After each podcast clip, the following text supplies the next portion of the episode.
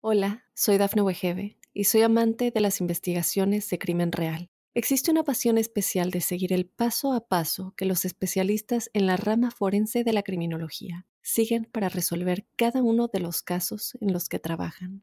Si tú, como yo, eres una de las personas que encuentran fascinante escuchar este tipo de investigaciones, te invito a escuchar el podcast Trazos Criminales con la experta en perfilación criminal, Laura Quiñones Orquiza, en tu plataforma de audio favorita. Muy buenas, soy Claudio Nieto y este es el podcast donde comparto lo que leo y aprendo sobre salud, entrenamiento, nutrición, psicología o fisiología. Los que me escucháis normalmente ya sabéis que soy muy fan de la salud y que intento llevarlo de la teoría a la práctica, que no siempre es fácil.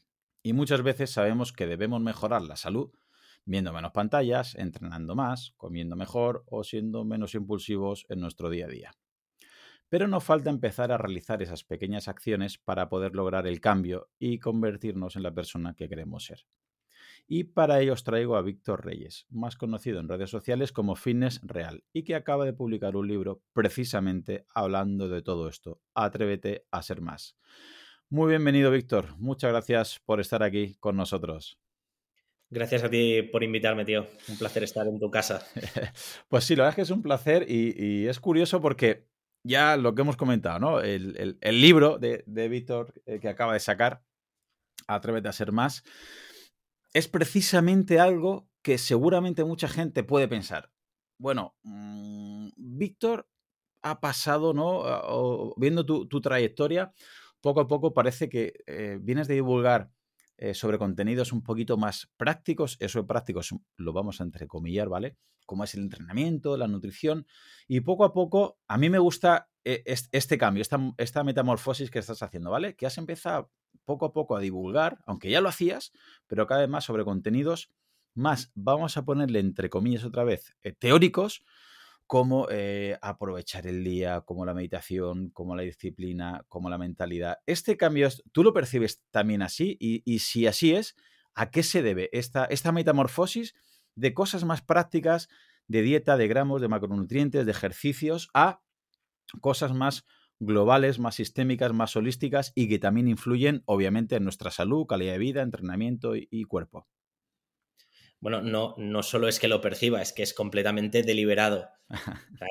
es, una, decisión arriesgada que, hice hace tiempo porque había algo dentro de mí que no, que no, que no notaba que estuviera dando en el clavo, por decirlo de alguna manera. Sí que al principio yo, Fitness Real, es, una, es la empresa que yo creé enfocada al fitness o más bien a lo que yo entendía en aquella época por el fitness, porque realmente yo tenía una visión muy sesgada de lo que es el fitness en esa época.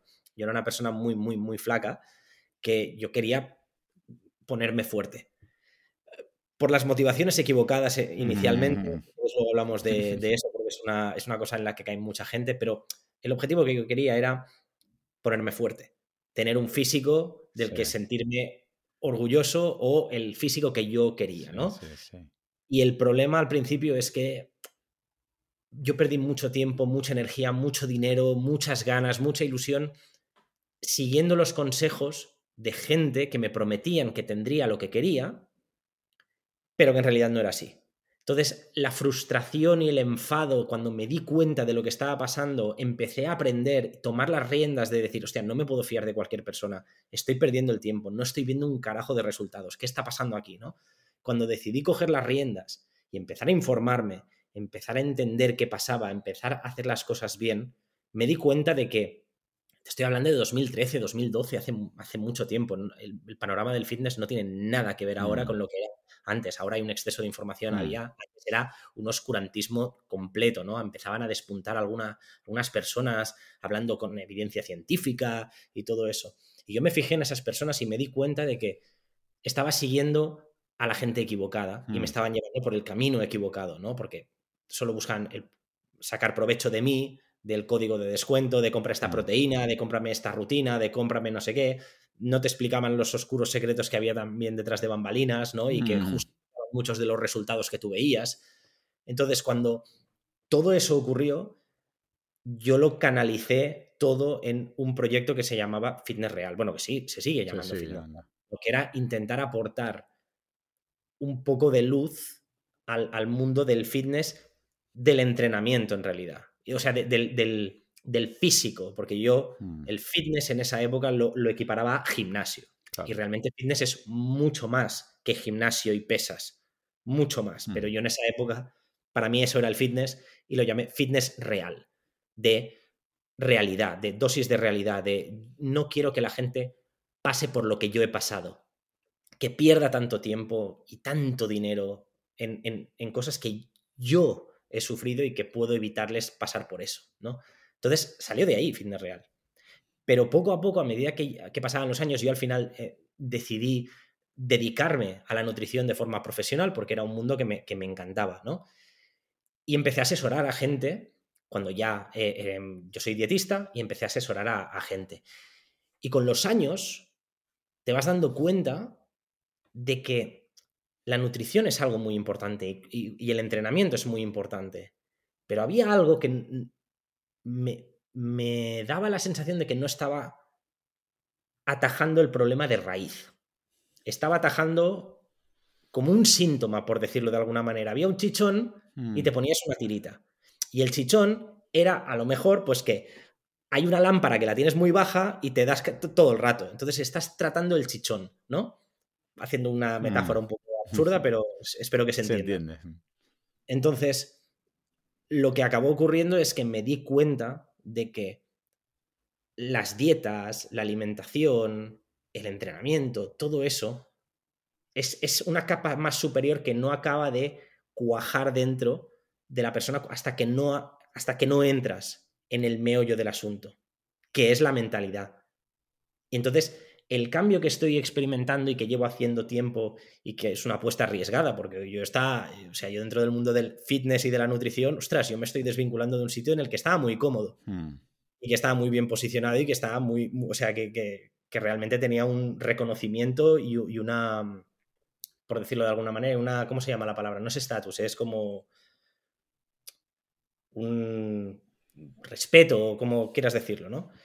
Pero es porque siento la necesidad de que hasta que no entras en, a profundidad en la persona y no amueblas bien la cabeza de la persona, todo lo demás no se puede dar. Porque hay una incongruencia entre, lo, entre quiénes son y lo que hacen. Y ahí está el problema. Y este es de lo que va el libro, en el fondo, volviendo un poquito a, a lo que me decías del, del, libro. El libro intenta atajar este, es, esta discrepancia que hay y la razón que yo he detectado por la que tanta gente intenta hacer una cosa y no la hace. O intenta hacer una cosa, lo hace durante un tiempo y no lo acaba de implementar. O ve resultados durante un tiempo y al cabo de, X meses o X años vuelve donde estaba. Todo esto lo he visto y yo lo he visto y cualquier persona que lleve asesorando a gente lo ha visto. Y es un fenómeno que ocurre. Es decir, ¿por qué coño no es capaz esta persona de mantener los hábitos que hemos implementado? Porque hay una discrepancia entre quienes son y lo que hacen. No hay congruencia entre su identidad y las acciones que llevan a cabo. Y cuando no hay una congruencia entre quién eres y cómo actúas, siempre vas a volver a quién eres. Porque quién eres tiene mucho más peso que lo que haces aunque lo que haces te define. Pero si tú no cambias quién eres, las acciones que llevarás a cabo tarde o temprano serán congruentes con quién eres. No sé si me he explicado. Completamente. De hecho, pones un ejemplo que, define todo esto a la perfección, que es que muchas veces en tu consulta, y creo que todo el mundo que lleve gente de, de nutrición o entrenamiento le ha pasado, que le funciona muy bien a una persona y le paga la consulta a su pareja, a su familia, a un amigo, a una amiga, y va y dices, es que si no viene convencido esa persona, si viene porque le han obligado, porque le han regalado la consulta, tú le puedes dar las mejores pautas a priori desde fuera del mundo que la persona no lo va a hacer. Es a lo que te refieres, ¿no? Exacto, exacto. Y yo ya no cogía a estos clientes. Ya cuando me decían, ostras, le he regalado una... Devuelve el dinero. Te devuelvo el dinero. Si no es para ti y vienes tú por claro. tu pie y por tu convencimiento de hacer esto, porque ya es suficientemente difícil cambiar a alguien que dice que está convencido de hacer algo, claro. ya es suficientemente difícil como para atraer a una persona que no quiere cambiar. O no le ha salido de él cambiar. O no tiene la motivación suficiente. Y motivación no estoy hablando de motivación como ya. lo entiende gente, -huh. de estoy súper, veo un vídeo que me pone las tripas y tal, y, ahora salgo a correr en la lluvia. No estoy hablando de esta motivación, estoy hablando de el motivo. El motivo que tienes detrás, la razón, el para qué. Entonces, todo esto es importante y si tú no vienes convencido y no tienes claro eso, nunca vas a cambiar. Jamás. Hmm. No lo he visto nunca. Sí, estoy 200% de acuerdo y, creo que, mm, por desgracia, permíteme que lo diga, por desgracia, es así. Y por desgracia tiene razón y hay gente que podemos hablar en este podcast contigo o con muchos otros invitados de ciertos eh, aspectos de hábitos de vida que al final es eso, es precisamente tienes que saber hacia dónde te diriges, lo que quieres ser y estar dispuesto a cambiar ciertas cosas porque es como comentabas, ¿no? Gente que lo tiene claro, que quiere y cuesta, porque cuesta, nada es fácil, porque a veces parece que se regalan por ahí píldoras y consejos que con eso tienes, ¿no? el éxito seguro. Es teniéndolo claro y cuesta, el que no lo tiene claro es eh, lo que tú decías, ¿no? Pues, ¿qué le va a durar? ¿Una semana? Mm, ¿Dos semanas? ¿Un mes? Pero al final cada uno eh, va, a volver a, su origen y por eso me gusta que, eh, bueno, tu libro lo has, lo has dividido, ¿no? Como en tres apartados. La primera parte es la persona que, que quiere ser, el segundo apartado es cómo lograr el cambio. Y el tercero, que es las acciones necesarias para ese cambio. Y ahí, precisamente, Víctor, si yo tengo una obsesión con, mi pequeña divulgación, con mi podcast y el, canal de YouTube, es que la gente entienda eh, ciertas herramientas para poder llevar a cabo toda la información eh, que, como tú has dicho, ¿no? que hoy en día hay un exceso de información. Hoy, si quieres, con, en Instagram, en YouTube, en el podcast, hay información al alcance. Hay, mm, creo que hay mucha que es muy buena, y mucha que es regular y alguna que es incluso contraproducente. Pero bueno, si sabes buscar, creo que hay información buena. Pero veo, que precisamente falta eso. Es decir, acciones necesarias para el cambio. Es que a mí, directamente el título del tercer apartado me, me, ha enamorado. Acciones necesarias para el cambio. Mm. Y entonces, hay muchas, pero porque aquí nos daría para hablar, imagino, pues días, ¿no? Pero mm, las que a mí me has me han enamorado, me han llamado la atención porque creo, eh, sintonizan, resuenan conmigo muchísimo y me las quería compartir con, con, la audiencia, pero que las expliques tú, que obviamente la vas a explicar mucho mejor que yo, para que entienda la gente lo importante que muchos me dicen. Claro, es que tú tienes la suerte que tiene, claro, a ti te da tiempo, tú es que eres un motivado, a ti es que no te cuesta, diga, no, no, mí me cuesta entrenar igual que a ti, a mí me cuesta madrugar igual que a ti, a mí me cuesta eh, llevar un diario, levantarme temprano, eh, igual que a ti. Lo que pasa que los hábitos, priorizar las cosas y ordenar un poquito la vida, esas acciones hacen que faciliten un poquito el, contexto. Y me gustaría empezar por la primera de ellas, que eh, no he sabido muy bien ponerle un orden, ¿vale? Porque es muy difícil, porque todas son importantes. Pero si tuviera que poner una, la, primera va a ser la, de priorizar. Víctor, a ti personalmente, ¿en qué te ha ayudado eh, eh, dar prioridad a ciertos aspectos a tu día? Y a modo de, consejo, ¿qué le podrías decir a los oyentes? ¿Por qué es tan importante priorizar las cosas para poder llevar, eh, digo, las acciones necesarias para el cambio y que sean las personas que ellos decidan ser? A ver, priorizar es, es que es una pieza fundamental para tener una vida eh, tranquila a nivel de en, paz, ¿no? Porque mucha gente cuando tú no priorizas, no sabes lo que es importante. O al contrario, todo te parece que es importante. Y cuando todo hmm. es importante, en realidad nada lo es. ¿no? Si, no eres capaz de separar y jerarquizar, ostras, apaga y vámonos, ¿no? Entonces el problema es que cuando la gente no tiene claro lo que es importante para él o para ella, no llega ningún, a ningún puerto. ¿Sabes? Cuando no sabes a dónde vas, mm. ningún viento te es favorable.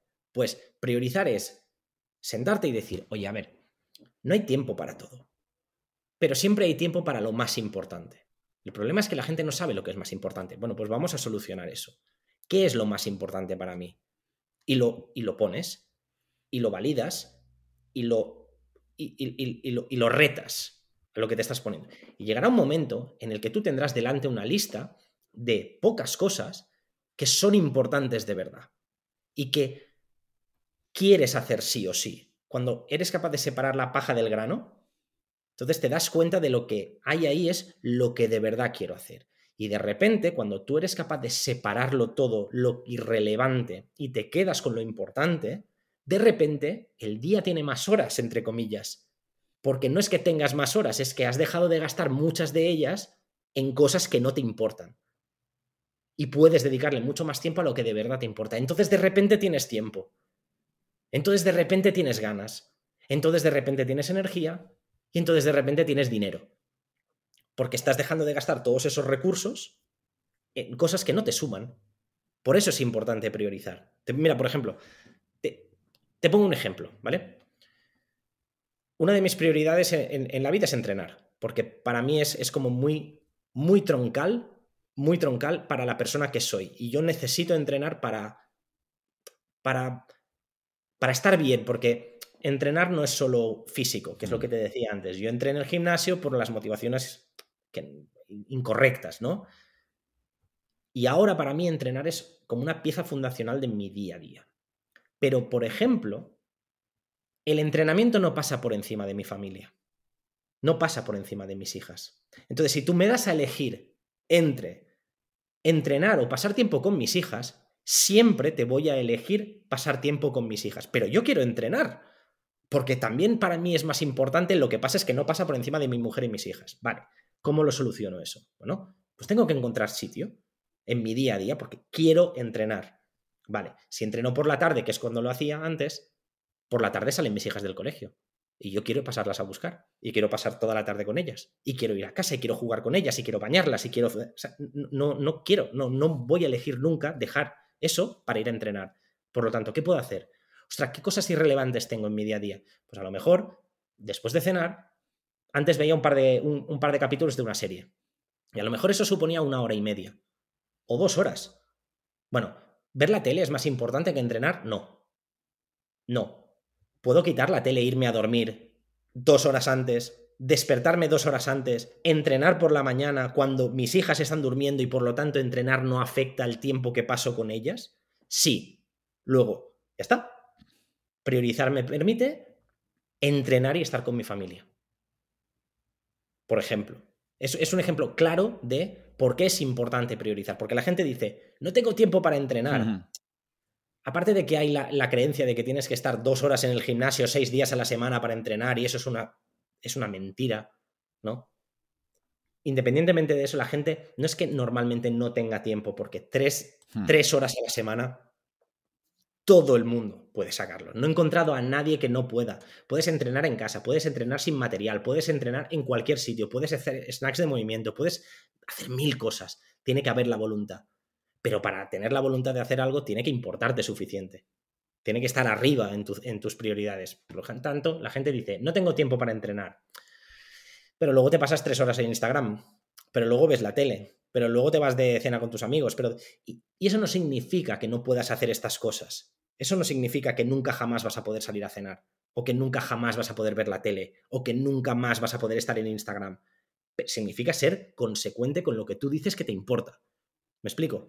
Perfectamente, porque es que aparte has, dado en el clavo y a la hora de priorizar, mucha gente, sucede lo que, lo que estás comentando, ¿no? Pues a mí me gustaría entrenar, me gustaría, pero es que no, no, no tiene más tiempo, el, día no tiene más horas.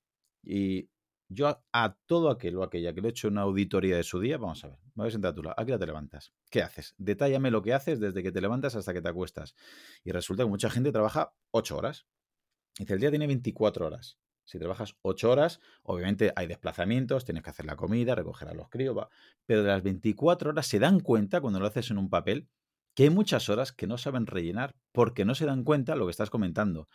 Pasan mucho tiempo, por ejemplo, en redes sociales. Hay mucha gente que puede sacar el móvil y hay aplicaciones ¿no? que te dicen el tiempo que pasas en redes sociales y es una barbaridad. De aquí invito a los oyentes que si tienen esa opción de mirar el móvil, no te das cuenta, pero hay gente que se pasa horas y horas a diario, que es lo que comentabas, que si entrenas tres, cuatro veces a la semana, 45 minutos, realmente es poco tiempo a la semana lo que estás dedicando. Y con eso ya los cambios son muy, muy importantes. Y es que hay gente que está dos, tres y cuatro horas y mucho más en redes sociales. Tú particularmente, otra de las herramientas que, pones en el libro es menos redes sociales. ¿Cómo lo has llevado a cabo y en, qué ha cambiado tu vida? Antes estabas mucho tiempo y, ¿cómo has hecho ese cambio? ¿Has sido radical? ¿Le dedicas, mm, haces, por ejemplo, le pones un lote X minutos al día? ¿Lo haces eh, de manera espontánea como antes? Eh, eh, ¿Cómo lo has hecho, Víctor? Me gustaría decirte que soy extraordinariamente disciplinado en esto, pero no es verdad. Yo a veces durante el día miro las redes sociales, pero sí que es verdad que me di cuenta de que perdía mucho tiempo en él. Y esto, por ejemplo, no, a lo mejor no pasa con gente, a lo mejor es que nos están escuchando que tienen un trabajo normal, entre comillas, de, oye, yo trabajo de esta hora a esta hora. Entonces, realmente mirar el móvil entre medio, al final tú entras a esta hora, mm. tú te vas a esta hora y ya está. Y lo que hagas entre medias, pues importa más, más bien poco en general, ¿no? Si tú eres una persona que trabajas como yo desde casa y que tienes tu propio proyecto y que no vas por horas, vas por objetivos, ¿no? Si tú estás todo el rato mirando Instagram, por ejemplo, o bueno, ahora Facebook ya no existe, ¿no? Pero hmm. TikTok, yo no tengo TikTok, eh, por principios no tengo TikTok, pero cualquier red social, ¿vale? Que te absorba tu atención. Si tú estás todo el rato mirando, te fragmentas la atención y lo que podrías hacer en cuatro horas, lo haces en nueve, tío. ¿Sabes? Entonces estás perdiendo una cantidad de tiempo que tú dices, estoy trabajando. No, no estás trabajando. No estás trabajando. Porque si lo puedes hacer en cuatro y lo estás haciendo en nueve, ahí va, hay cinco horas que dices, ¿qué está pasando? Te las estás regalando a ti mismo haciendo nada. Entonces yo me di cuenta de eso, de que pasaba mucho, mucho tiempo eh, intermitente en redes sociales eh, y en el móvil. Entonces, en, el móvil en general. Y encima multitasking, ¿no? Multitarea, con lo cual te agobian más, Instagram, mensaje, no sé cuánto, email, y al final tardas mucho más en hacer tu tarea y acabas más cansado. Y luego además, no, solo eso, no solo es un tema de productividad y de, de liberarte tiempo y tal, sino que las redes sociales, yo tengo una relación de, amor-odio con ellas, ¿vale? Hmm. Porque tampoco me voy a cabrear infinito con las redes sociales cuando yo utilizo las redes sociales, ¿no? Pero yo las utilizo de una, de una manera, las consumo y las utilizo, que son cosas diferentes, ¿no? Con un objetivo muy claro.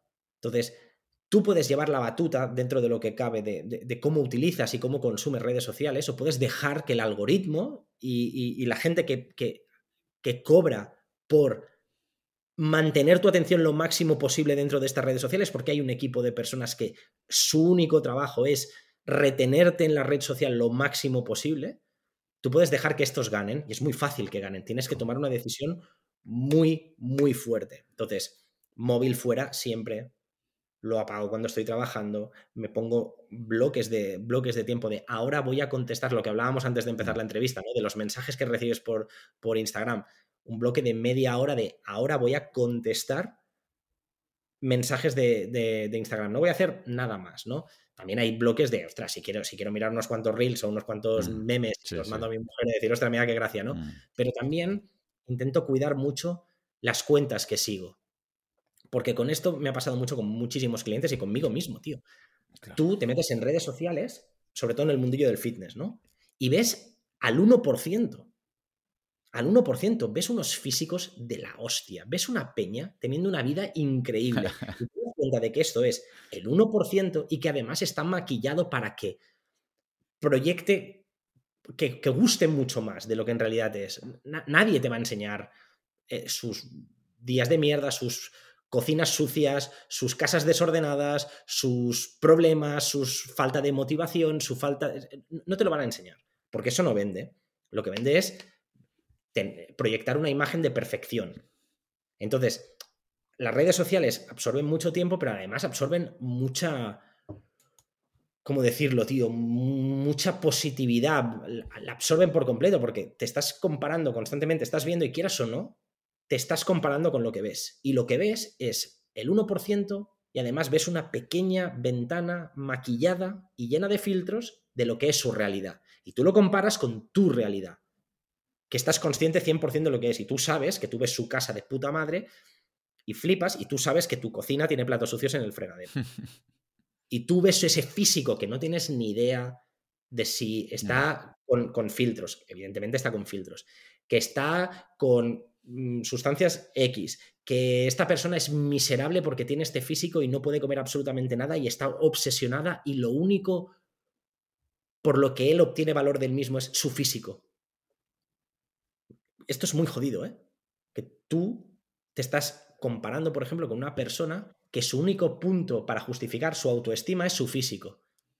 Esto es una posición muy vulnerable en la que estar, porque pierdes el físico y te pierdes a ti mismo en el, en el proceso. Si lo único que te hacía ser quien eres es tu físico, en el momento en que lo pierdas, y todos lo perderemos tarde o temprano, te vas a perder tú en el proceso y vas a dejar de ser quien eres. Eso es un mal día. Entonces, todo esto son redes sociales. Entonces, claro, por un lado es fantástico porque yo puedo mandar un mensaje y conectar con una audiencia y aportar mi granito de arena y generar una comunidad. Todo eso es, es fantástico. Pero por el otro lado, hay que tenerlo en cuenta. Por lo tanto, siempre digo que cuidado con las redes sociales, que son un arma de doble filo y cortan más que otra cosa. Entonces, fíjate mucho en quién sigues. Si hay alguien que sigues que no te mola, que te sientes mal cuando lo ves, deja de seguirlo, lo bloqueas. Haters, tío, también. Está lleno mm. de haters. Hostia, pues es un mundo peligroso que hay que tener cuidado. Sí, sí, sí. Sin duda son varias cosas. Una de lo que tú dices, ¿no? que es una realidad Mm, Phantom, que, no existe, que yo a todos mis alumnos le digo, sal a la calle y mira la realidad. Tú en Instagram ves unos cuerpos, ves una estética, ves unas cosas que sales a la calle y yo entiendo la realidad. Y si te empiezas a comparar, ve un peligro. Aparte de los haters, eh, normalmente cuando mm, se utilizan encima, para más INRI, por así decirlo, suele ser lo que tú comentabas antes, ¿no? Eh, eh, repito, a mí me llama mucho la atención que tengo alumnos que a las 10 de la noche me dicen que se ponen en la cama con el móvil a ver Instagram hasta las 12, una, una y media. Con lo cual, yo veo dos cosas muy, muy, muy peligrosas. Primera es el, consumo excesivo de redes sociales y el segundo, que por todo lo que has comentado, pero además yo le añadiría que se suelen ver en una franja horaria que nos resta descanso. ¿Vale? Porque claro, esa hora, aparte de estar haciendo algo que no es bueno, encima no estás haciendo algo que no es, que es malo. Es decir, Primero, haces algo malo, que es estar en esas redes sociales de manera abusiva. Y segundo, no estás durmiendo. El descanso es otro de tus pilares básicos. ¿Hasta qué punto? Y yo creo que es, y estoy asesorando atletas de, mucho nivel, estoy dando clases de educación física, y el 99% de gente que le pregunto sobre este tema veo que el descanso es inadecuado, que se acuestan tarde, que duermen poco y mal. ¿Hasta qué punto a ti eh, mm, te ha cambiado coger el hábito de descansar bien y, cómo lo has hecho? Priorizando, nuevamente. O sea, al final te das cuenta de que si quieres hacer una serie de cosas y estar a, un cierto nivel, tanto de rendimiento cognitivo como de rendimiento físico, tarde o temprano te vas a dar cuenta que si no priorizas el descanso todo se va a la mierda. Por ejemplo, yo mira, a mí me gusta mucho entrenar, mucho entrenar. Y yo entrenaría cada día si pudiera, pero ahora no puedo. ¿Por qué? No por el tiempo. Yo me puedo levantar a las cinco y media cada día, me da igual, ¿no? Pero tener hijas, yo tengo una hija de cinco años y una hija de un año. Pues los el descanso no, es, no, no, es el que debería ser. ¿eh? Te despiertas muchas veces por la noche porque una quiere teta, porque la mm. otra tiene miedo, porque la otra se despierta y no sé cuántos, porque estás, pues bueno, haces lo que puedes. Y te das cuenta de que tarde o temprano, si no priorizas el descanso y no está por causas externas, por causas de fuerza mayor, te das cuenta que te das contra un muro. Yo me di cuenta de que yo entrenaba, pues te, lo, te lo prometo, a mí me encanta entrenar, porque además levantarme temprano y entrenar a primera hora, ostras, te pone en un modo de yo ya he hecho algo que es bueno para mí, me he activado, tengo una energía diferente para encarar el día, que no que te levantes a remolque de tus hijas, que el despertador, que no sé qué, es completamente diferente. Yo lo haría cada día. Y lo intento hacer cada día hasta que me doy cuenta de que no puedo, tío, que, no puedo, que el entrenamiento no me recupero, me cuesta todavía más dormir, necesito dormir más o em, empiezan a pasar cosas raras que me impiden hacer lo que estaba haciendo. Entonces, eh, el, descanso, y no solo el descanso de, dormir, sino el descanso de, recuperación, es súper importante, súper importante. El problema es que hay la idea esta de que dormir es e-, es, aburrido, es que hay hmm. muchas cosas mejores para hacer, ya, ya descansaré cuando esté muerto. Y digo, si supieras la cantidad de enfermedades y de una reducción de la calidad de vida que está vinculado a la falta de descanso, ostras, la gente se lo pensaría dos veces. Lo que pasa es que cuesta mucho inculcar porque realmente descansar es, es aburrido. Está aburrido, porque cuando lo comparas dormir, lo comparas con estar expuesto a una cantidad de estímulos y de distracciones y de entretenimiento infinito, pues es que es normal que gane lo otro. Entonces vas a dormir tarde y duermes poco y te levantas hecho una mierda. Entonces, ¿qué haces? Pues te tomas una Monster y un café y entonces vas tirando, entonces aguantas y luego te pega el crash y luego te tomas otra Monster y luego te no sé qué. Y, y vas así en un ciclo vicioso hasta que peta. pero el, descanso es muy difícil hacerle entender a alguien que, que tiene entre, en una balanza redes sociales o videojuegos o lo que sea, o entretenimiento y descanso, que elija el descanso. Es muy difícil, tío. Pero ahí está, yo creo que es, mm, y, me vas a permitir que, que, ahí mm, lo ponga como la piedra angular, porque si ya no está ese descanso y no nos acostamos a una hora adecuada, claro, ya luego empezamos. Mm, porque hay gente que dice, claro, Claudio, entonces Víctor ha dicho, o, o, pone, es que me dijo un compañero, pues Víctor no, no, te va a gustar porque habla mucho que a las 5, 5 y media en pie, digo, vamos a ver. Si es del club de las 5, 5 y media en pie, yo veo bien ese club si a las 10 estás acostado. Lo que no puede ser es que seas por la mañana del club de las 5 y media y por la noche del club de Netflix. En esos dos clubes no puedes estar. Exacto, exacto. E, esto, es uno de los...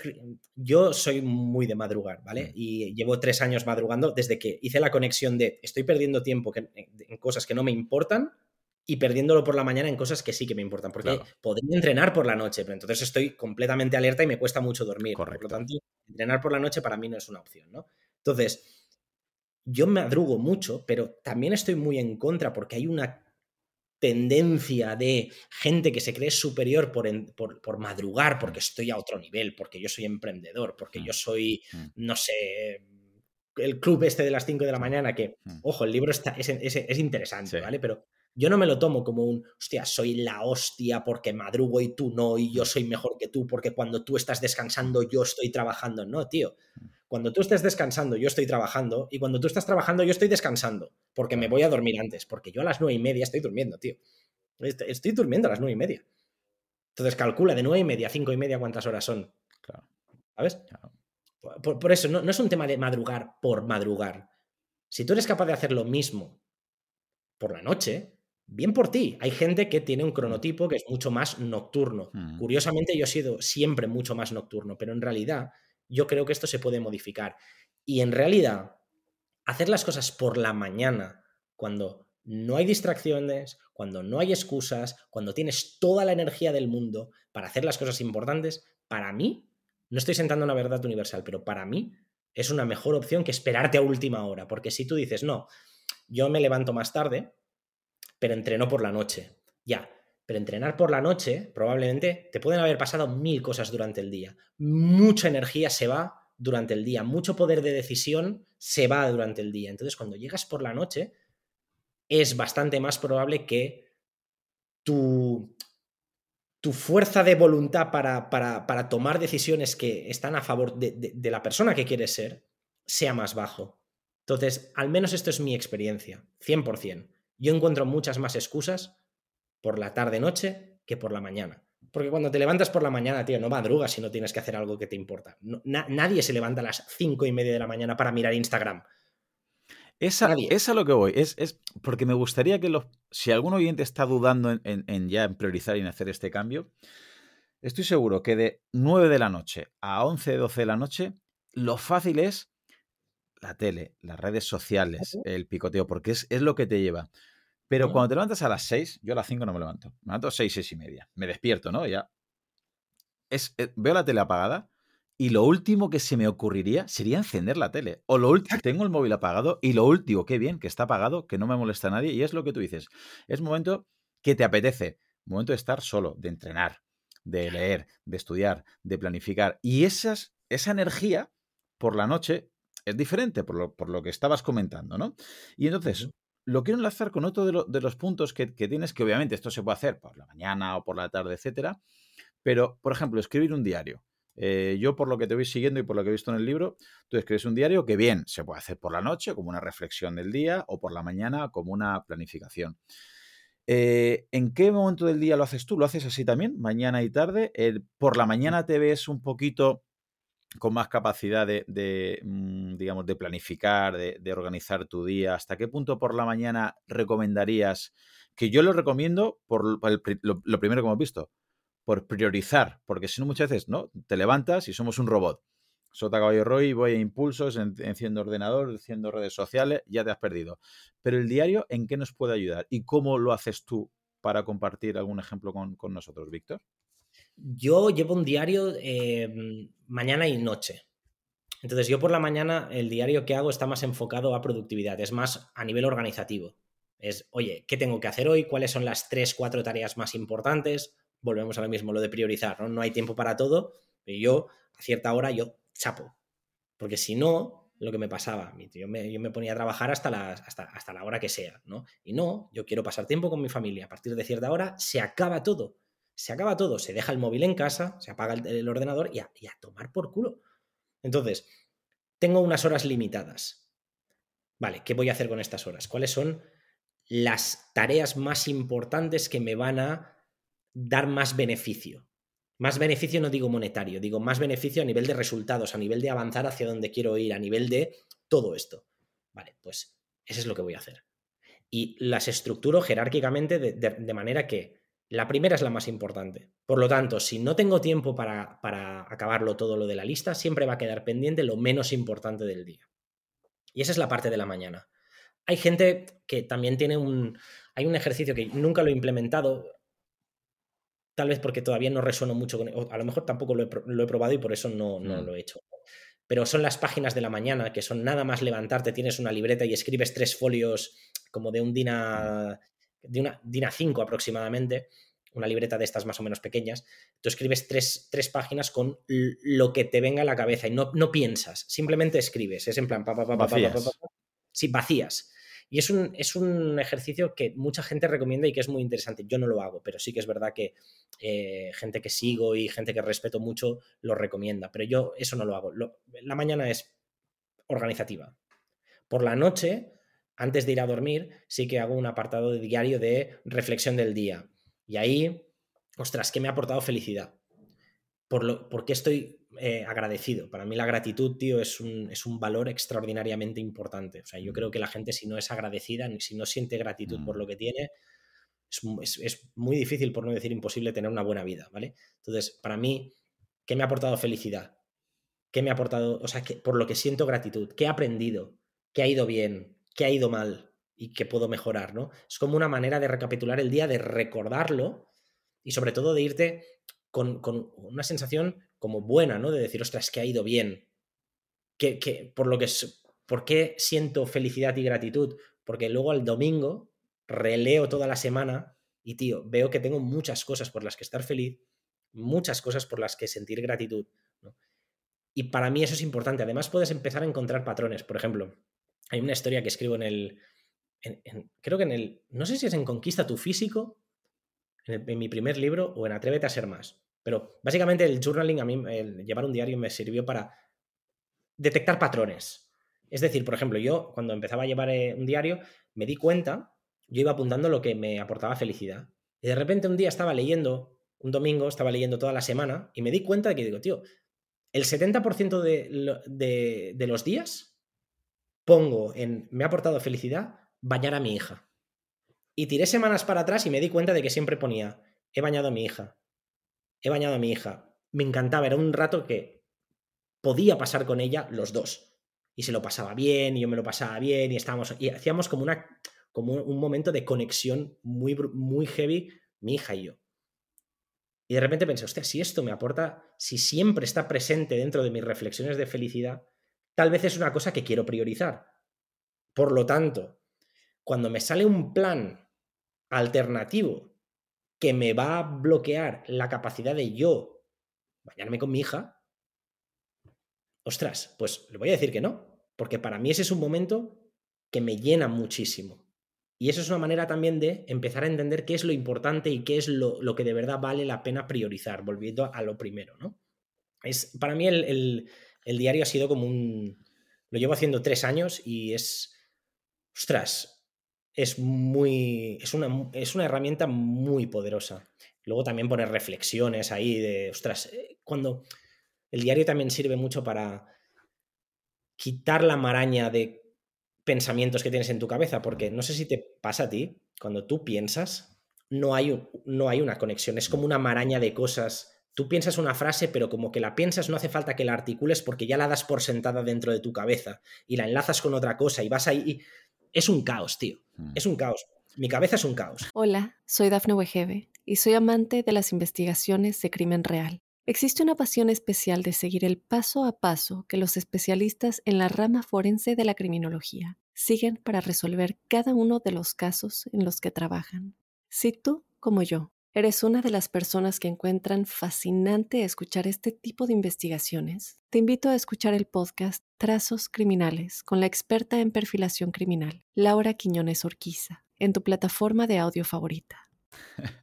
Entonces, pero me gusta mucho lo que dices porque mucha gente, y yo era el primero, ¿eh? hasta que no empecé a hacer un, en un diario, eh, me pasaba como a ti, ¿no? Pues eh, no le, incluso no le daba importancia decía, es un poco una chorrada entre tú y yo. Eso lo veía una chorrada para frikis o para gente que ya, a mí no me, a mí no me hace falta. Pero el momento que llevas el diario, que yo lo hago como tú, yo llevo un apartado de planificación por la mañana y reflexión por la noche, eh, te da, no solamente sirve para vaciar y, poner ahí tus, tus, tus percepciones, ¿no? tu sentimiento, lo que ha sucedido, sino que puede ser proactivo, como comentabas, como bañar a tu hija. Te das cuenta que al final hay muchas cosas que se van repitiendo y dices, lo voy a hacer proactivo, es decir, si a mí me supone esto un placer, un bienestar, he entrenado, he estado con mi familia, he podido hacer la comida a mis hijos, lo que sea, y eso a ti por la noche constantemente te va, te resuena y te va sonando una, una nota positiva, hace que poco a poco eh, hay unos cambios cerebrales, aquí hemos traído a varios psicólogos y neurocientíficos que ya hablan del beneficio ¿no? de, hacer esa reflexión, esa gratitud, pero es que no solamente es, el beneficio mientras lo hacemos, sino que aparte te va a ayudar, como tú has dicho, a tomar de manera proactiva y decir, vale, si tengo opción de bañar a mi hija o tengo la opción B, incluso ahora mismo, de manera impulsiva, me apetece la opción B porque me ha surgido este plan y demás, pero ya luego te vas acordando, ¿verdad? Ostras, no, si yo sé que luego si yo sé que en el diario, en la reflexión, a mí lo que me hace feliz es bañar a mi hija. O a mí lo que me hace feliz es entrenar. Ahora mismo me ha entrado una llamada de teléfono, ahora mismo me ha entrado un proyecto, pero eso va a suponer desplazar el entrenamiento, me va a suponer desplazar tomar un café con mi mujer tranquilamente, me va a suponer desplazar bañar a, mis hijas. Obviamente no estoy diciendo que quitemos eso con cualquier cosa en el mundo, pero sí te ayuda lo primero, ¿no? A, a priorizar y eso quiero que, me, que, lo, que lo enlaces con otro punto tuyo, a ver si me da la razón o, no, que es con la meditación. La meditación ayuda a, todo esto y tú lo, recomendarías más con la parte de priorizar por la mañana o tendría más sentido la, parte de reflexión por la noche o como comentas en el libro que también me parece muy bien, medita cuando puedas, como puedas y cuando puedas y como quieras.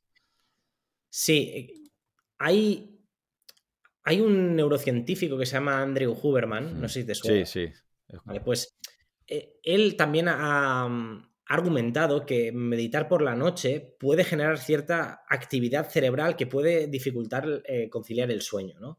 Entonces, ahí está, él sabe más que yo de esto y tal vez es cierto, pero yo, yo creo que al final lo más importante es que lo implementes y que lo hagas. Realmente dudo que meditar 10 minutos un rato antes de dormir te vaya a impedir eh, sobre todo si has hecho una serie de cosas mm, bien hechas durante el día y durante la noche, para evitar que, sí que realmente que duermas peor, ¿no? Pero para mí la meditación lo importante es hacerla. Y yo, tío, era reticente. Hostia, era reticente, de verdad. Yo entiendo la gente que dice, es que no lo, es que no lo hago, tío, es que no lo. ¿Qué dices? Meditar ahora, ¿qué va? ¿Qué va? ¿Qué va? Y es, es una cosa que tienes que tener un poco de, fe, entre comillas, de que yo a veces actúo así, ¿eh? Yo soy un tío que necesito evidencia, pero hay veces que no hace falta evidencia. Hay, hay gente, tanta gente que respeto, que dice, tío, esto sirve. Vale, pues oye, me voy a fiar me, voy a fiar de ti, me voy a fiar de todos vosotros y voy a intentarlo. Y le voy a dar una. Y, lo, voy a intentar de verdad. No voy a hacer cuatro tonterías y luego no. No sé qué, no ha funcionado. Bueno, es que tampoco lo has hecho, tío. Claro. Te, vas a, te quejas de, los resultados que no tienes con el trabajo que no haces, ¿no? Entonces, le di una oportunidad de verdad a la meditación y, tío, o sea, de verdad se nota. Yo, sobre todo, lo noto mucho que estoy mucho más presente, mucho más tranquilo, mucho más sereno, mucho más, ¿cómo decirlo?, más ecuánime con la vida. Que, ok, porque había una frase que me gustó mucho cuando la, cuando la escuché por primera vez, que es, la meditación aumenta el espacio que existe entre lo que ocurre mm. y cómo reaccionas a lo que ocurre. Entonces, cuando tú eres muy reactivo es cuando este espacio no existe. Pasa algo y tú ya estás, estás reaccionando.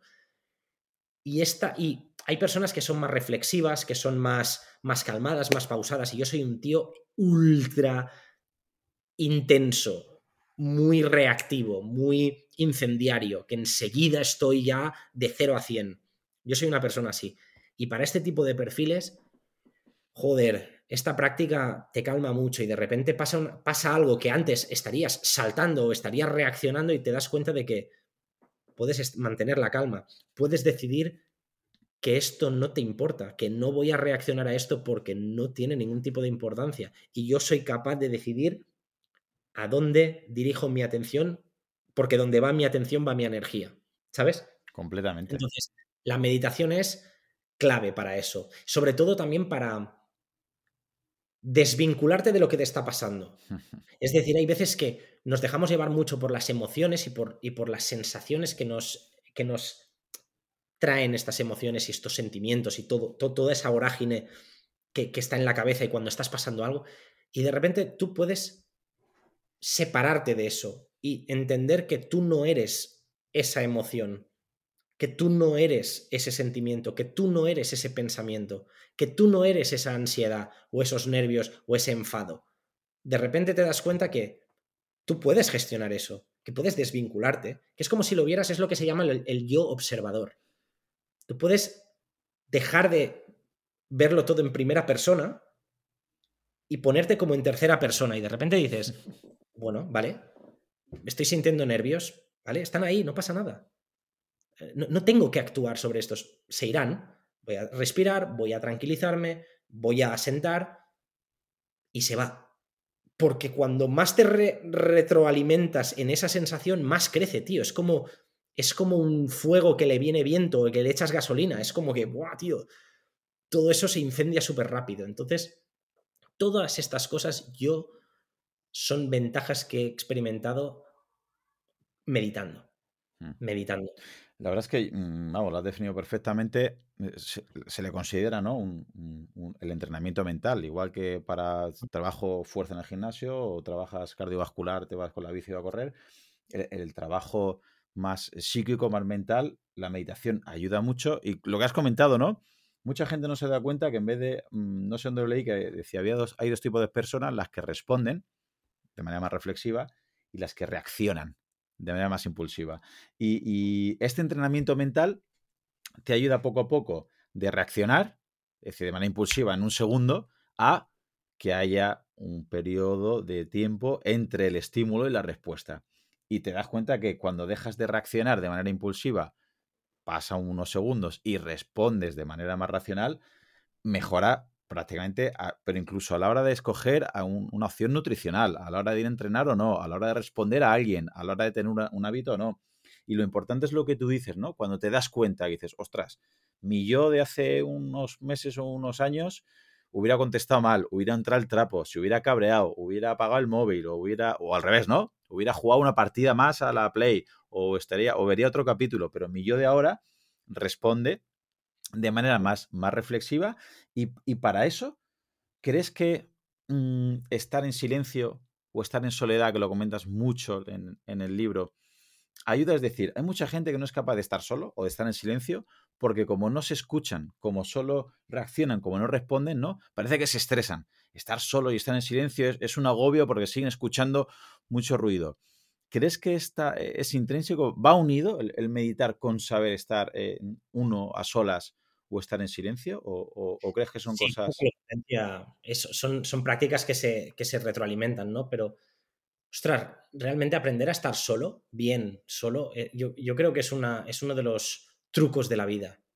La gente hace muchas tonterías y está con mucha gente y hace muchas cosas no porque quiera estar con estas personas o hacer estas actividades, sino porque no quiere estar solo y entonces cualquier compañía le vale hmm. para evitar la suya propia normalmente la gente no quiere estar con uno mismo porque no se gusta a uno mismo, porque, porque no tiene una buena relación, porque no se conoce.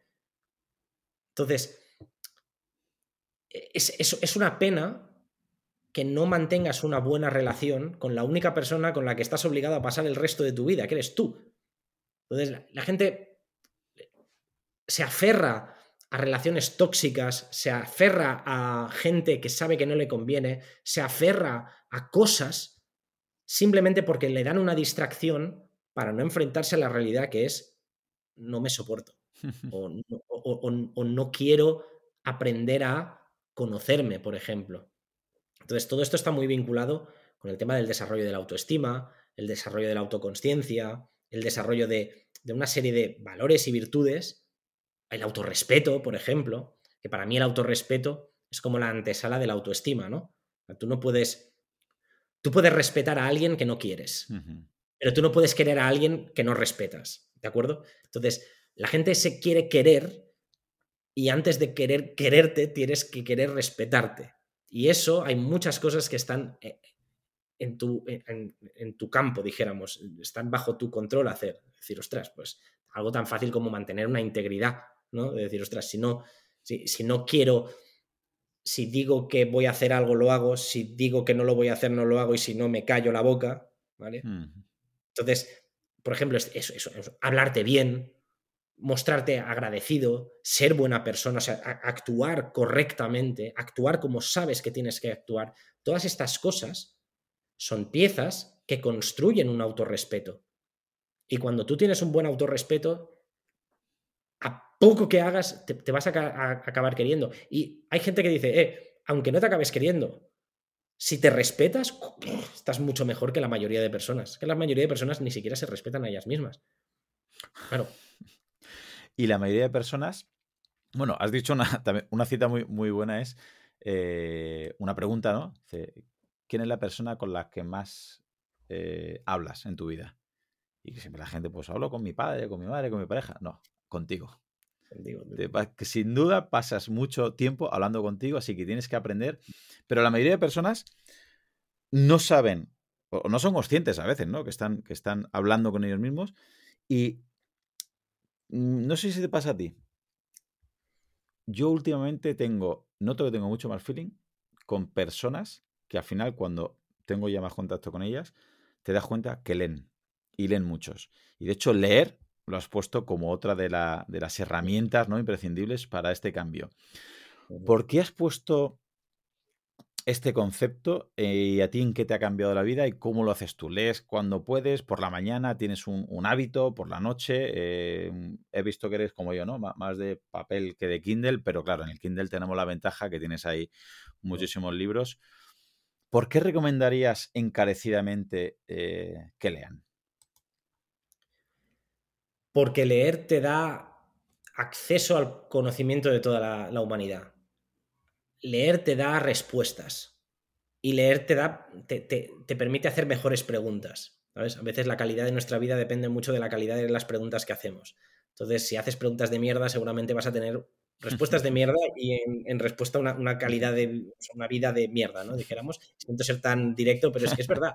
Es que es verdad, la gente, la gente eh, es, no se cuida de hacer buenas preguntas, porque en el fondo le, le da igual, ¿no? Entonces, leer es una herramienta muy poderosa para entender lo mucho que desconoces.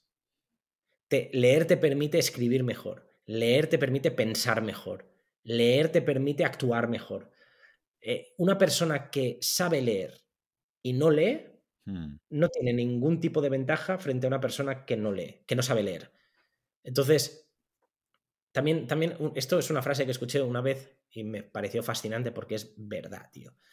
Que es, tú te crees que tus problemas son únicos mm. hasta que te pones a leer. Y te das cuenta que hace dos mil años había un pavo llamado Séneca que ya estaba hablando de cosas que ahora te atormentan y te llevan de cabeza y, tal. Y Séneca ya hablaba de eso, por ejemplo, ¿no? O lees libros que encapsulan y y condensan y estructuran y ordenan una maraña de pensamientos que tú, por ejemplo, Jordan Peterson.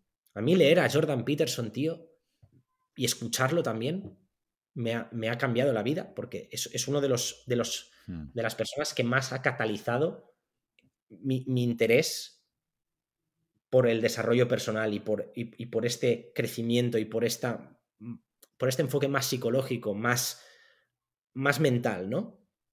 Y escucharlo hablar era de decir, hostia, ¿Cómo alguien puede hablar tan bien? ¿Cómo alguien puede...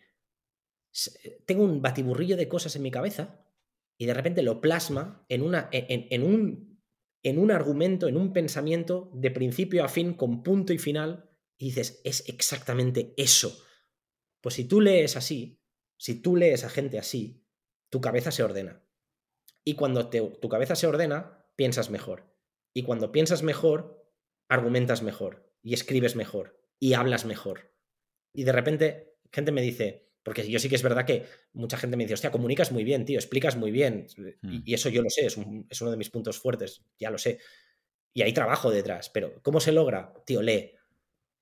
Lee. Mucho. Mucho, mucho, mucho. Yo era de unas personas que no, que no leía en la puta vida.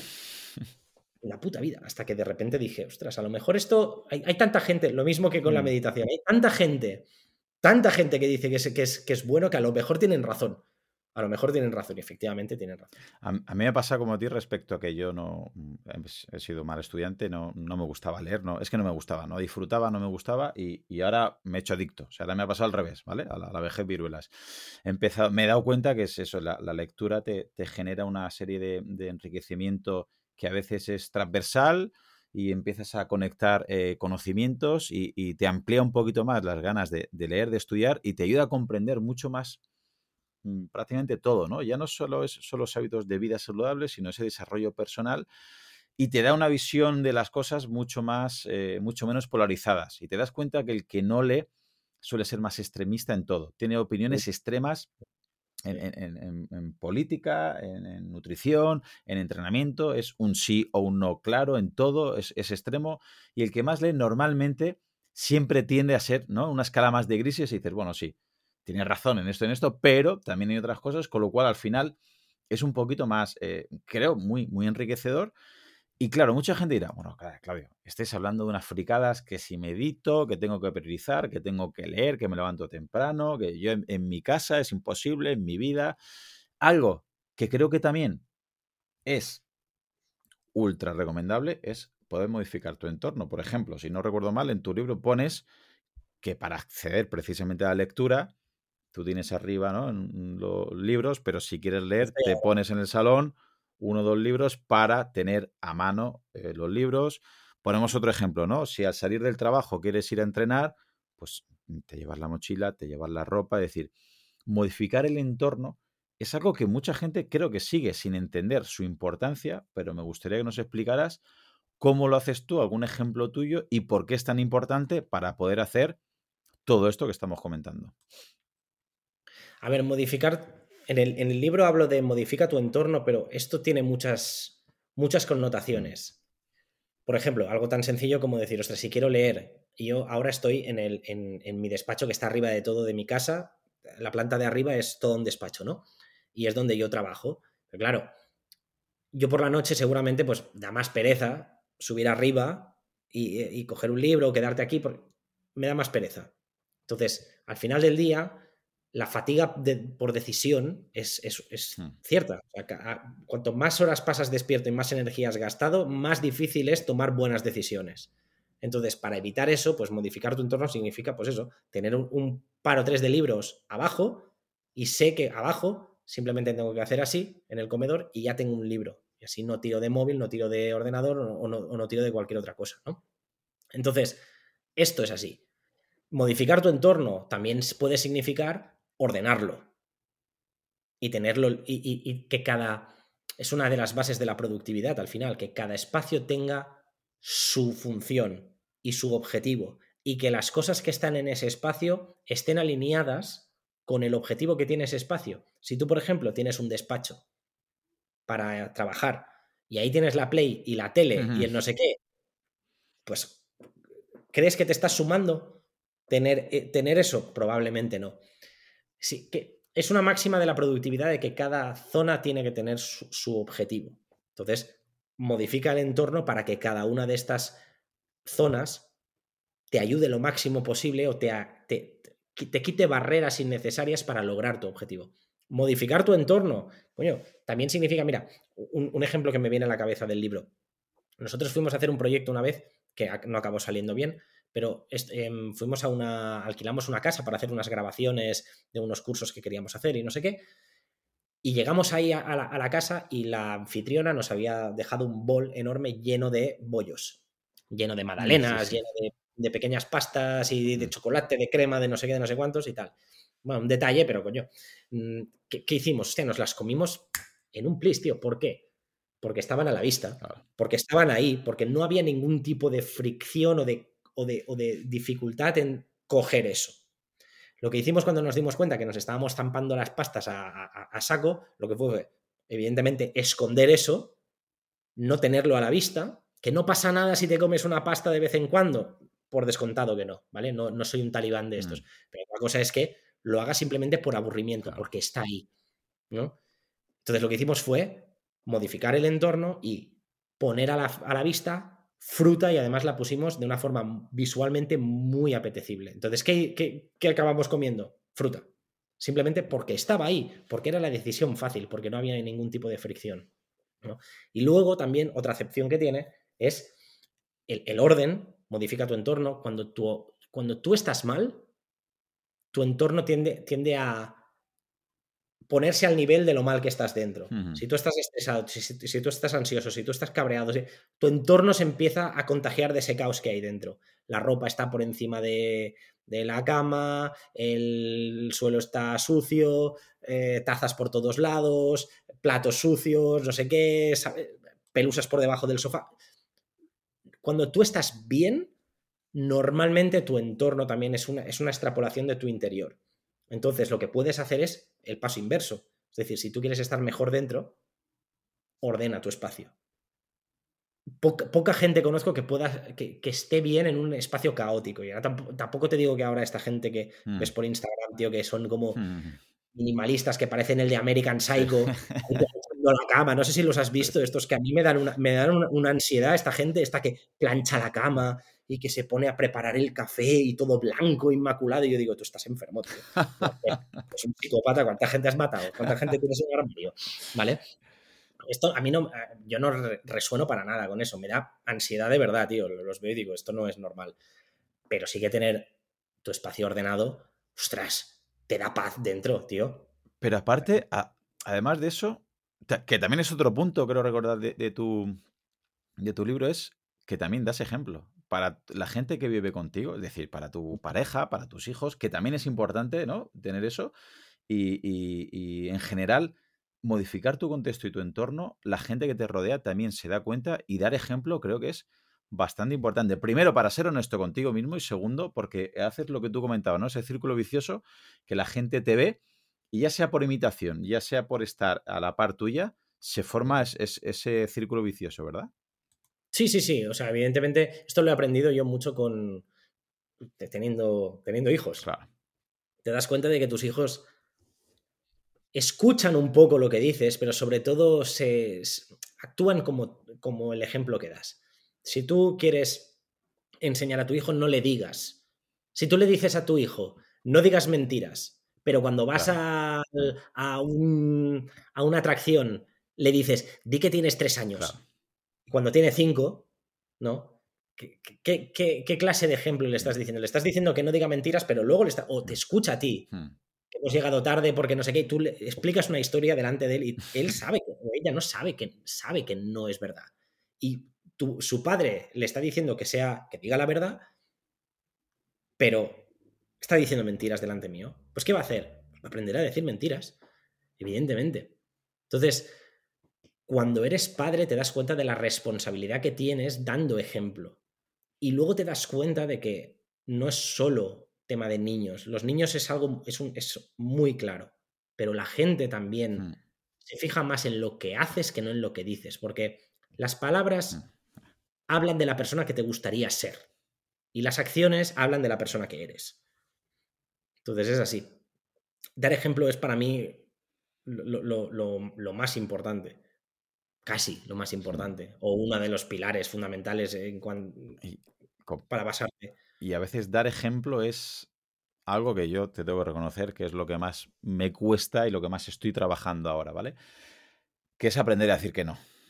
Que no todo el mundo creo que sabe decir que no. Yo me he dado cuenta que me costaba decir que no. Y es algo que, que, hace mucho por ti y por los demás. ¿Cómo has implementado tú esta herramienta y hasta qué punto le darías tu importancia eh, para, para ser quien quieres ser? Hola, soy Dafne Wegebe y soy amante de las investigaciones de crimen real. Existe una pasión especial de seguir el paso a paso que los especialistas en la rama forense de la criminología siguen para resolver cada uno de los casos en los que trabajan. Si tú, como yo, eres una de las personas que encuentran fascinante escuchar este tipo de investigaciones, te invito a escuchar el podcast Trazos Criminales con la experta en perfilación criminal, Laura Quiñones Orquiza, en tu plataforma de audio favorita.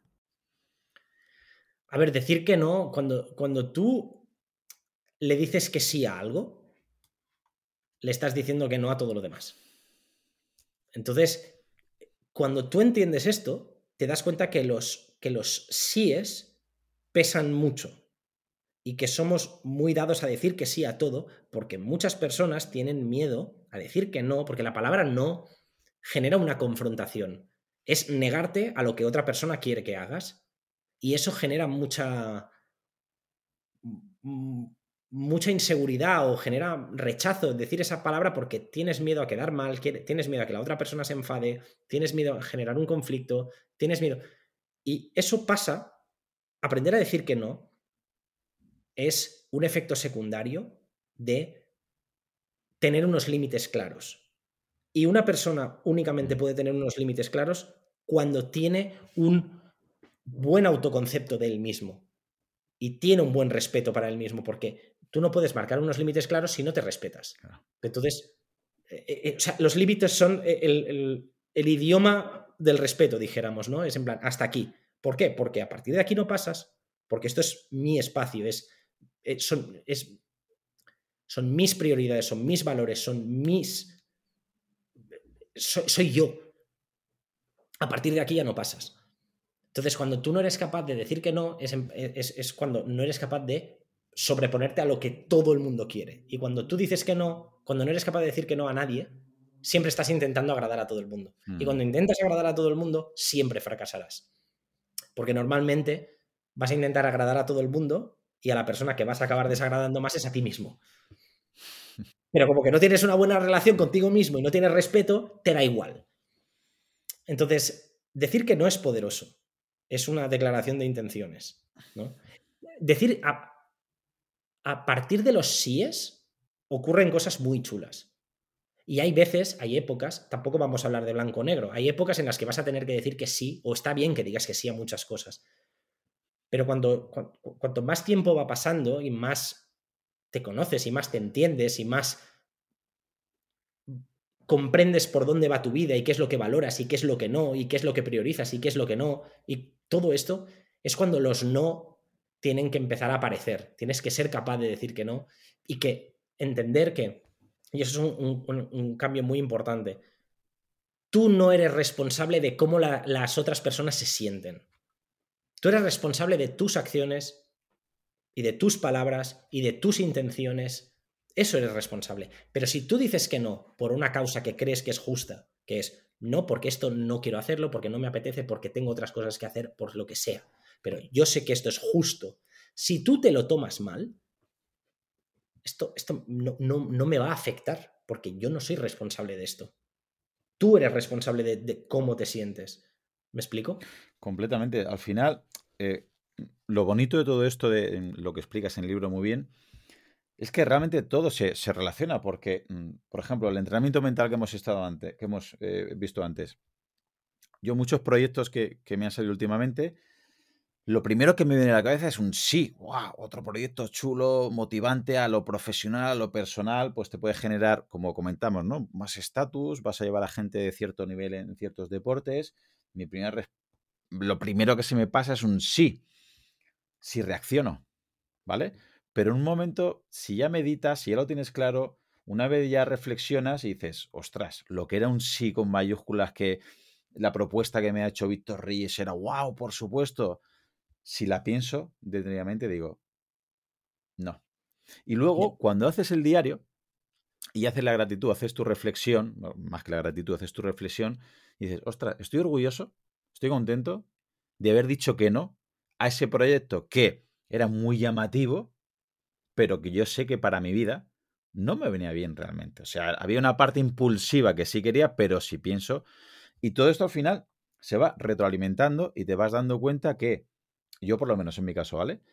En general, de lo que más orgulloso me siento últimamente es de haber dicho que no a cosas, a proyectos, que hace poco tiempo hubiera dicho que sí sin pensarlo y me hubiera supuesto quizás un mayor aporte económico o mayor reconocimiento de estatus social, como decíamos, pero en detrimento de no entrenar, de estar menos con mis hijos o de tener, de tener eh, peor calidad de vida que al final volvemos a la primera entrevista, ¿no?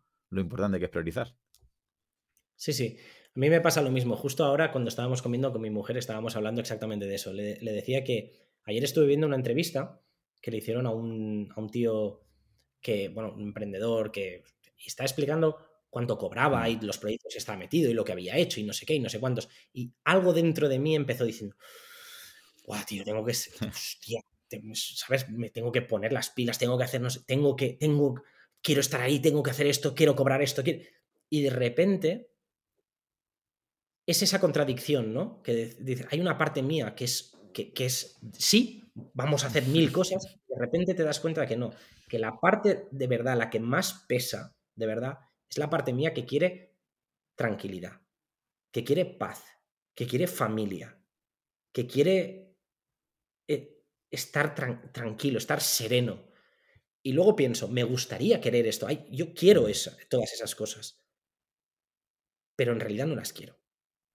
No las quiero, o al menos no quiero pagar el precio de todo eso. Me gusta el resultado, me gusta donde está este tío ahora, pero no quiero pasar por todo eso, porque no quiero perderme la infancia de mis hijas, porque no quiero estar estresado y llegar a casa y no tener paciencia para estar bien con mi mujer o con, con mis hijas, porque quiero pasar tiempo con mi familia, porque quiero pasar tiempo con mis amigos, porque quiero pasar tiempo conmigo mismo, porque no quiero estar en mil movidas. Y eso es la verdad. Luego, hay veces que nos dejamos llevar por, por, por los flashes y lo que vemos y esto, esto estoy preparando un, proyecto muy, muy chulo que, hablo de, esto, de cuando tú decides qué quieres hacer, qué quieres lograr, te das cuenta que si te pones a pensar en ello, y esto es muy difícil de, de aceptar, pero muchas de las ambiciones que tenemos están arraigadas en nuestras inseguridades más profundas. Entonces, tú quieres dinero, pero en realidad no quieres dinero, tú quieres cubrir la inseguridad que tienes de no sentirte suficiente. Tú no quieres un físico por la salud, sino que tú en realidad quieres un físico para hacerle ver a las personas que antes te metían bullying que ahora eres un, eres un macho alfa fucker de no sé qué, ¿no? Y hay muchas cosas que deseas y que en realidad están parten de una inseguridad muy profunda. Y si una motivación parte de una inseguridad o de un miedo o de un rencor o de, o de algo así, nunca será suficiente, tío. Nunca será suficiente, porque nunca tendrás el cuerpo suficiente, nunca tendrás suficiente dinero, nunca tendrás suficiente estatus para cubrir una inseguridad, un vacío interior. ¿Sabes? Completamente. Que eso no quita que hay gente que ya cae en el nihilismo, ¿no? Vale, pues entonces no hago nada, todo al carajo, pues ya simplemente que pase el día y no avanzo. Y de hecho, uno de los puntos que es con el que quiero acabar es algo que es para mí súper mm, clave, ¿no? Mm, nunca hay que dejar de avanzar. ¿Cómo enfocas esto, Víctor? Bueno, la vida es un viaje, final. Hay que encontrar un equilibrio. Para mí la palabra equilibrio también es, es, es muy importante, ¿no? Es hay que encontrar tú te vas bandeando. Si, tú estás siempre en un lado de. Tienes que tener dos, dos. un pie en cada lado. Y el equilibrio varía dependiendo de cada persona, ¿no? pero tienes que encontrar el tuyo. Tienes que encontrar el punto en el que dices, estoy en equilibrio. Si tú estás demasiado en, el orden, te, te, vuelves cuadriculado, te vuelves dogmático, te vuelves no sé qué. Si estás demasiado en el desorden, en el caos, todo es anarquía. Entonces tú tienes que entender que tiene que haber una serie de acciones que te encaucen, pero también tienes que entender que el camino se puede desviar, o que te puedes parar, o que puedes retroceder, y no pasa nada. Entonces, creo que al final avanzar no siempre es progreso, no es, no es siempre en positivo. no, tiene que ser siempre tener más seguidores y más dinero y más estatus y más no sé qué. Avanzar simplemente significa estar abierto a la vida, a lo que pase. Y ir haciendo camino. Porque hay gente que se bloquea y dice, aquí me quedo. En un recuerdo del pasado, en una versión de ellos que fueron, que se anclan y no quieren, tienen miedo a experimentar la vida simplemente porque ya no es como les gustaría que fueran. Y esto es dejar de avanzar. A veces el camino, tío, pues va a tener una piedra y te vas a meter una hostia. Pero esta hostia que te vas a meter, ostras, te va a enseñar cosas. Y seguir avanzando significa aprender de estos, de, de, estos golpes, de las subidas y de las bajadas, y de los amaneceres y de los atardeceres, y de las pérdidas y de las bienvenidas, y de todo. Que avanzar es eso, es aceptar la vida plena tal y como es. ¿Sabes? Completamente. Y si todas estas herramientas y muchas otras que hablas en tu libro, obviamente muy, muy recomendable, las podemos llevar a cabo, las encajamos y las podemos hacer bien, ahí es cuando podríamos empezar a hablar, ¿verdad? De llevar una, nutrición más estricta o de llevar un entrenamiento de fuerza o de llevar cierto mm. tipo de hábitos. Pero creo que em, acabas de, de demostrar, ¿no? Qué importante es llevar todo esto que muchas veces nos centramos en, ¿no? Como decías tú al principio, en que tienes que hacer X series, que tienes que comer X gramos, tenemos que meter X macronutrientes, y si la persona, todo esto que llevamos comentando hora y cuarto, no está bien, no está bien sustentado unos buenos cimientos. Le va a durar lo que le dure la fe, la esperanza, la motivación, lo que le queramos llamar, pero tenemos que comprender que eso tiene fecha de caducidad. Exacto. Por eso eh, volvemos a lo mismo. Si escuchas ruidos es que acaba de llegar mi mujer con mi hija pequeña y, a lo mejor escuchas, escuchas ruidos, pero volvemos a encajar lo, del principio de la, de la, entrevista, que es que tienes que encontrar una razón. Y si no asientas bien las bases y no tienes una mentalidad adecuada y no amueblas bien tu cabeza, todo lo demás va a llegar y se va a ir. Y siempre vas a volver a la persona que eras. Entonces, estos son los principios para cambiar la persona que eres, porque cuando tú cambias tu identidad, las acciones que llevas a cabo retroalimentan esta nueva identidad y entras en un, en un círculo virtuoso, ¿no? Porque si no estás en el ciclo vicioso de siempre. Tú eres así, haces acciones que retroalimentan la persona que eres, por tanto encuentras una justificación para seguir siendo quien eres. Completamente. Pues como acaban de llegar tus hijas y mis hijos, mm, quiero que nos digas dónde te podemos encontrar, aunque imagino que la mayor parte de la gente ya te conoce y lo hemos comentado, pero dónde te pueden seguir, tú, comprar tus libros, eh, dónde divulgas, dónde te podemos encontrar, Víctor. A ver, el primer libro que tengo que se llama Conquista tu físico solo se puede conseguir en mi página web, que es fitnessreal.es, y en eso hablo de nutrición y de entrenamiento todo lo que la gente necesita para tener el físico que desean, ahí está todo. Y luego empecé a tantear un poquito el tema de mentalidad ahí, pero al mm. final el segundo libro que se atreve a ser más, que es más enfocado a este apartado más psicológico, más de mentalidad, más de desarrollo personal, está en cualquier librería, en FNAC, en Corte Inglés, en Casa del Libro, en Abacus, cualquier sitio, porque es con una editorial grande y se encargan ellos. Luego, para contactar conmigo, pues fitnessreal.es es mi página web Después, eh, la única red social que utilizo es Instagram, que es Fitness Real Oficial, pero realmente donde aporto mi mejor contenido es en la newsletter, que se llama La Hermandad y que se puede, la gente se puede suscribir a través de mi página web. Hay una apartado arriba que pone La Hermandad.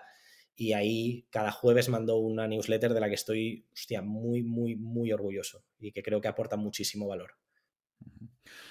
Muy bien, Víctor. Pues Muchísimas gracias por pasarte por el podcast, por hablarnos de este estoicismo real, práctico y, de herramientas para poder utilizar. Ha sido un placer y espero que puedas repetir aquí en otra ocasión. Cuando quieras, eh, vuelvo a venirme. Ha sido un auténtico placer y espero que la gente que lo haya escuchado haya disfrutado y haya aprendido algo, ojalá. Estoy seguro. Un fuerte abrazo. Un abrazo, Claudio. Y hasta aquí el episodio de hoy. Probablemente si tienes la capacidad de disfrutar de este contenido, tendrás la suerte de vivir en un lugar y en un contexto que con muy poco podrás hacer mucho, como cambiar y salvar vidas. Por ello te pido que si te ha gustado el contenido o te ha aportado algo de valor, el mejor regalo que me puedes hacer es que te unas a mi equipo de donación para que ayudemos juntos a que otros puedan vivir y además hacerlo de la manera más saludable y digna posible. Gracias a Pablo Melchor y Ayuda Efectiva, tenemos un equipo de donación destinado a un fondo de salud, donde el dinero que inviertas te aseguran que es la manera más eficaz demostrada para salvar vidas en los países más necesitados con programas como prevenir la malaria, incentivar la vacunación en los más pequeños y combatir el déficit de vitamina A, como ya vimos en el episodio 120. Si quieres colaborar, te espero en mi equipo en ayudaefectiva.org barra profe Claudio Nieto. Tu contribución, por muy pequeña que sea, podría marcar una gran diferencia, ya que con todas nuestras donaciones juntas generaremos oportunidades para aquellos que más lo necesiten. Muchas gracias.